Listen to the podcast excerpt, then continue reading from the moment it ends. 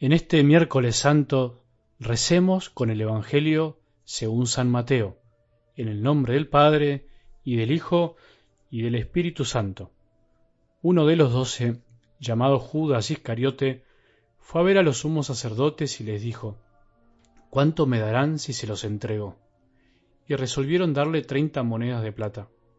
Desde ese momento Judas buscaba una ocasión favorable para entregarlo. El primer día de los ácimos, los discípulos fueron a preguntar a Jesús, ¿Dónde quieres que te preparemos la comida pascual?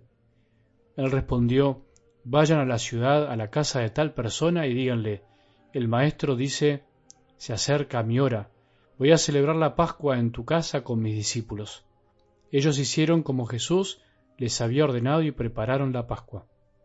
Al atardecer, estaba a la mesa con los doce, y mientras comían, Jesús les dijo, Les aseguro que uno de ustedes me entregará. Profundamente apenados, ellos empezaron a preguntarle uno por uno, ¿Seré yo, Señor? Él respondió, El que acaba de servirse de la misma fuente que yo, ese me va a entregar. El Hijo del Hombre se va, como está escrito de él, pero hay aquel por quien el Hijo del Hombre será entregado. Más le valdría no haber nacido. Judas, el que le iba a entregar, le preguntó, ¿Seré yo, maestro? Tú lo has dicho, le respondió Jesús. Palabra del Señor.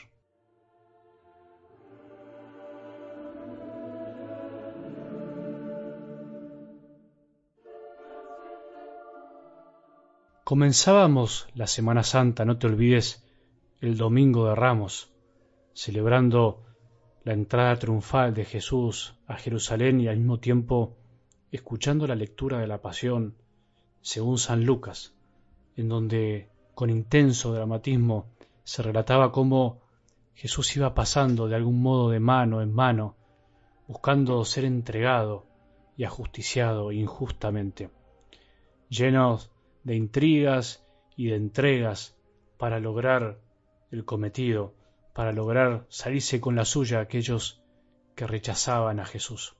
Entre los tantos personajes que aparecían en ese relato de la pasión, no te olvides, y te aconsejo volver a leerlo, aparecía, por supuesto, la figura de Judas, el amigo traidor, el amigo para Jesús, pero en definitiva para Judas Jesús no era un amigo, por lo que terminó haciendo. Por ahí te estarás sorprendiendo con la figura de Judas que también aparece en estos días, pero te invito a que no te sorprendas más y nos maravillemos más con el amor del corazón de Jesús. Judas hubo, hay y habrá siempre. Judas también de algún modo somos nosotros, vos y yo, con nuestras traiciones, aunque a veces nos cueste aceptarlo. No podemos lavarnos las manos como lo hizo Pilato el Viernes Santo. Somos parte de esta humanidad caída y también de algún modo traicionera. Pedro también prometió y no cumplió. ¿Cuántas veces nosotros prometimos todo y nos chocamos con nuestra propia debilidad en la primera esquina, como se dice? Por eso la pasión de algún modo nos refleja a todos, refleja el dramatismo de la vida del ser humano que a veces puede pasar de un extremo al otro. La vida, nuestra vida de fe muchas veces es así, por un lado, o mejor dicho, al mismo tiempo, el deseo de amar, la entrega diaria, silenciosa, sacrificada, generosa, la presencia del reino de Dios en nuestros corazones, de Jesús entre nosotros, miles de lugares donde Él sigue entregándose por medio de tantas personas que dan la vida, pero también, al mismo tiempo, pero a un ritmo diferente, la presencia del mal, de personas que se dedican a hacer maldades, injusticias, traiciones, guerras, muertes y tantas cosas más y por qué no nuestras propias traiciones, infidelidades al amor de Jesús, infidelidades a nuestra vocación, infidelidades a nuestros seres queridos que confían en nosotros y tantas cosas más. Es el drama de esta humanidad en la cual Jesús quiso meterse, el drama del corazón humano incapaz de amar y de doblegarse ante tanto amor. Por eso Jesús se metió en este mundo, se mete para vencer desde adentro, para enfrentar el mal no con las armas de este mundo, como lo hacemos nosotros, sino con las armas de un amor extremadamente paciente y misericordioso. ¿Qué otro milagro de paciencia pudo haber hecho Jesús que esperar hasta el final a este supuesto amigo que lo terminó traicionando por un poco de dinero, por lo que valía un esclavo?